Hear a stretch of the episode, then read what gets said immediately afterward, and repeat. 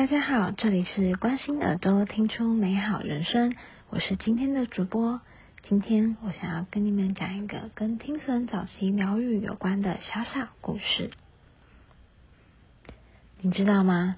每年有超过两万人次、四百多个听损孩子到妇联听觉健康基金会来上课，完成早疗训练。根据我们的调查。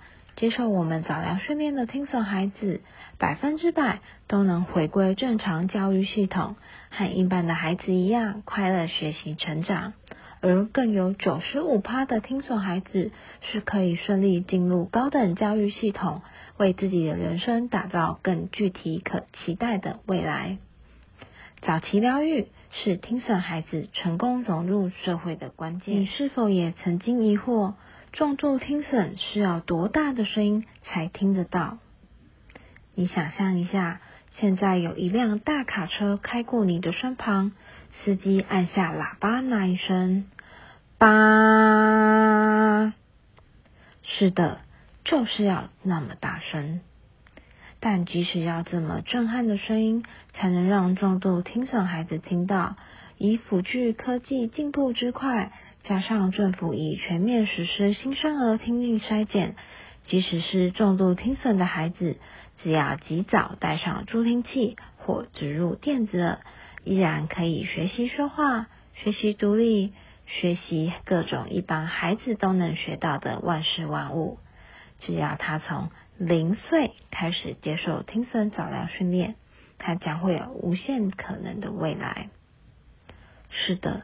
只要及早被医生诊断出患有重度听力损失，当时医生只告诉珊珊的妈妈，给孩子开电子耳就好了。妈妈以为珊珊只要有了电子耳，就能够开口叫她一声妈妈，就能和一般的孩子一样听妈妈说故事，跟妈妈说悄悄话。想都没想，当然要让珊珊开电子耳啊。于是珊珊有了电子耳。但几天、几个月过去了，珊珊只会发出只有妈妈猜得出来是什么意思的声音，因为都没有人告诉过妈妈，就算有了电子耳，珊珊也是只能够听到声音，必须带珊珊去上听损早疗的课，学会听懂声音，珊珊才能开口跟妈妈说一句：“妈妈，我爱你。”帮听损孩子把握零岁开始的早疗关键期，让世上的妈妈都能听到孩子嘴对他说：“妈妈，我爱你。”偷偷告诉你，听觉系统在胚胎六个月大时就有听的功能，不同频率的声音会产生镇静或刺激反应。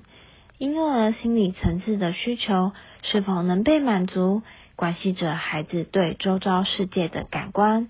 往往影响了他未来依附能力的建立、成功学习、情绪与认知的融合。早期疗愈，它不仅仅是语言发展，更重要的是内在学习能力的建立以及正向心理的发展。听损疗愈不能等待，早疗的影响会是孩子一辈子的事。早疗训练不但重要。